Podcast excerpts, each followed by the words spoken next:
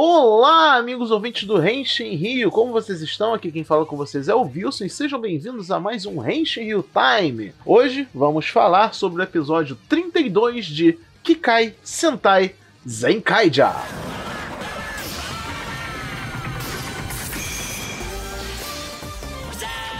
Eu esqueci de comentar esse detalhe no último Henshin Rio Time, o anterior a esse que você está ouvindo agora, que não foi mais mencionado a busca do Kaito pela mãe dele, que está perdida entre alguma das dimensões. Bem, isso foi respondido logo de cara nesse episódio, porque é o começa justamente com o Kaito, os Ox e a Flint voltando de uma das buscas. Eles ainda não encontraram a, a mãe do Kaito. Tudo bem, isso vai ser um plot que vai ser prolongado o máximo possível. Acredito que esse tipo de coisa só vai se resolver lá pro final da série. Mas a grande coisa desse episódio foi que tivemos um episódio de E Se Eu Fosse Você? Um episódio de Freak Friday, uma sexta-feira muito louca, que é troca de corpos. Um dos tipos de episódio mais clichês que existem na história do entretenimento. Mas na mão de Zenkaiger, nas mãos habilidosas de Junko Komura como roteirista e Kyohei Yamaguchi como diretor, não deixa a desejar. Como vocês viram no episódio, o Stacy troca de corpo com o Kaito e o Kaito com o Stacy, assim como os Ox e a Flint trocam de corpo um com o outro. E isso gerou muitas situações naturalmente engraçadas, né? Porque é, foi engraçado ver o ator do Stacy sendo Kaito, aquele jeito todo é, explosivo e animado dele, né? O que é, foi até legal que no Twitter apareceu, no Twitter oficial, inclusive dos atores, eles ensaiando, né? Eles ensinando um ao outro os trejeitos do personagem e tal. Foi bem legal de ver isso uma, um pouquinho de bastidores, né? E dentro da série ficou, obviamente, impecável esse tipo de, de atuação. Eles foram muito bem interpretando os trejeitos um do outro. Eu achei interessante que eles. Que a, o primeiro raciocínio do Kaito ao ver que ele estava no corpo do Stace foi: Eu vou procurar meu pai. Já que eu posso entrar na base, na base do Tendo, eu vou procurar meu pai. E é exatamente isso que ele faz. E é também a moral de todo episódio, filme, etc., que tem sobre troca de corpos, que é empatia, né? Você ver o mundo pelos olhos do outro, né? Você calçar os sapatos do coleguinha para saber como é a, a vida dele. E, bem, o, o Kaito viu que o Stacy tem uma vida de merda, né? Ele é só um soldadinho, ele não é nem alguém importante para os Tojitendo. E coisas aconteceram, né, dentro da base lá do, dos Tojitendo enquanto o Kaito estava lá. Ele ajudou a libertar alguns prisioneiros, ele encontrou com Bokoaus, que até o momento os já não tinham nem ideia de como ele era, né? Agora eles sabem, espero que isso seja minimamente aprofundado no decorrer dos episódios. Mas o mais interessante foi o Gegê. O Gegê ajudou o Kaito a fugir. O, o Gegê de cara, assim, ele olhou pro Stacy, que era o Kaito, e falou: Você não é o Stacy, você é outra pessoa. Quem é você? E, tipo, ninguém mais dos Tojiteno tava desconfiando, sabe? Só o Gegê, de bater o olho, ele já. E desde o começo de Zenkai já vem construindo essa imagem de que o Gegê é muito mais do que só o mascote do Stojitendo. Ele é muito mais do que uma coisa decorativa na parede junto com o Bokoal, sabe? Ele tem cara de ser, tipo, o principal vilão de, de Zenkaiger, às vezes. Mais do que o próprio Bokoal, sabe? Então eu espero grandes coisas aí do Gege, mais pra reta final de Zenkaiger se revelando, alguma coisa assim. Eu tenho uma teoria na minha cabeça, eu fiquei, eu fiquei ponderando se eu falava sobre isso ou não. Mas eu vou só jogar no alto e deixar a cabecinha de vocês trabalhando aí que o Gege é o pai do Kaito. É, é uma teoria completamente do mundinho da minha cabeça, mas depois dessa interação que eles tiveram, eu não duvido que tem alguma relação, sabe? Tem alguma coisa. Ah, tem alguma coisa aí. Tem alguma coisa aí. Não sei o que pode ser. Eu chutei assim, tipo, ah, será que o, a, a mente, a, alguma coisa do, do pai do Kaito tá instalada no Gege? Porque, tipo, o Gege ele é independente, ele não parece ter sido uma criação do Ijirude ou alguma coisa assim. Ele parece um ser independente. Então, vamos ver o que, que vai se revelar aí pra frente. A outra parte da série foi o lado do Stacy, né? E, sei lá, foi um pouco previsível. Ele vendo que a vida do. tem muitas pessoas queridas na vida do Kaito.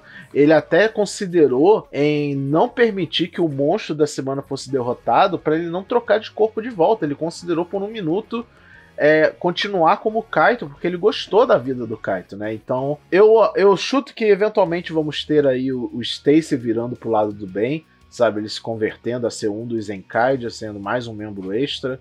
Vamos aguardar isso aí também. E de resto é Zenkaidia sendo Zenkaidia, né? Sendo muito engraçado. Palmas para Flint fazendo Renshin, né? Ela virando o Tio Kaiser. E eu digo aqui, claro em voz alta, Toei covarde! Toei muito covarde. A essa altura da série, a Flint já devia ser um Ranger também. Se a gente tem o Tio Kaiser, podia ter, sei lá, o Tri Kaiser, o Silver Kaiser, alguma coisa assim, ela ser um prateado.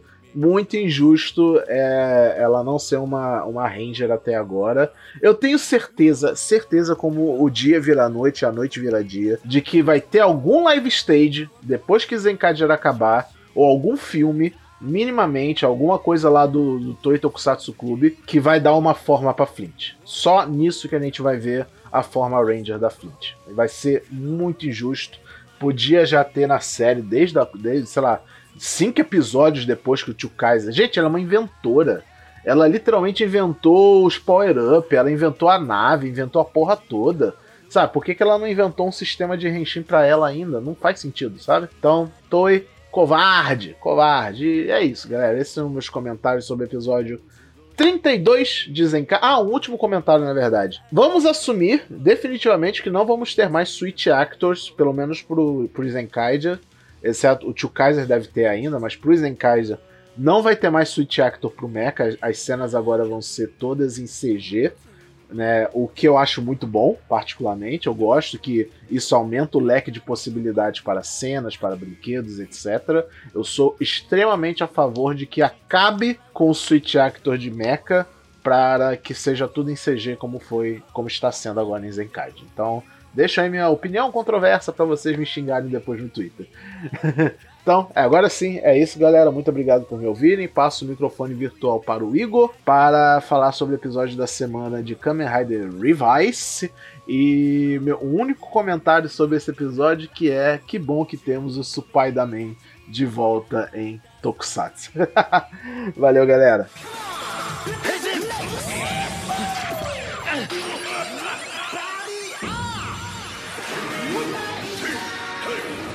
Fala galera, Igor na área com Henshi Rio Time de Kamen Rider Revise número 7. Bora lá. Nesse episódio, muitas coisas aconteceram, tanto que o monstro da semana foi um pouco esquecido, né? O problema ele não, não foi esquecido, ele foi usado, mas ele foi bem rápido, ele gerou em torno do, do toda a trama, mas de, de, dos sete episódios para cá, ele foi que teve menos destaque, né? Os negócios foram quase resolvidos sozinhos, né? Esse, lance de detetive não precisou rolar dessa vez, né? Quando teve até um, a investigação do, do amigo do, do pai do Ikki, que vai funcionar, parece que vai funcionar toda semana, né? Mas não precisou de tanto. O foco dessa semana, vamos descobrir que o Daiji e o Kagero, eles são é a mesma pessoa, mas personalidades diferentes, né? O demônio ele mesmo. Bem, bem puxando pro tema do X-Aid, já que a gente está... Foi, foi, temos a estreia do, do, do Vice do Jacal, né? Então, nada melhor do que usar um, um, personagem igual, né, na série, né? Alguém que pode ficar mudando, ficar mudando de personalidade. É um bom jeito de fazer o debut disso. Né? O Kamen Rider Demons, né? Que vai ser o outro, um outro maluco, amigo do colega de trabalho do Daiji. E ele vai se dedicar a deter o, o Daiji. E, ou Kagero, não sei. Isso funciona, vai ser uma dinâmica boa, interessante. E além de, de a gente descobrir que o a gente vê que realmente os Vice Systems eles simplesmente não só funcionam com o drive, eles têm uma configuração. O, o George ele sabe mexer, ele pode mudar os poderes. Isso pode ser legal pro futuro. Né, para saber algumas coisas, será que os poderes vão mudar? Em alguma hora eles quiserem fazer algo melhor, alguma função mais funcional, ou sei lá, uma homenagem mais forte do que só fazer um dar uns repentes na armadura do do Revice E agora a trama tá rodando, né? Vamos ver o que vai acontecer. Apesar de que tem umas coisas que, sei lá, ficam meio.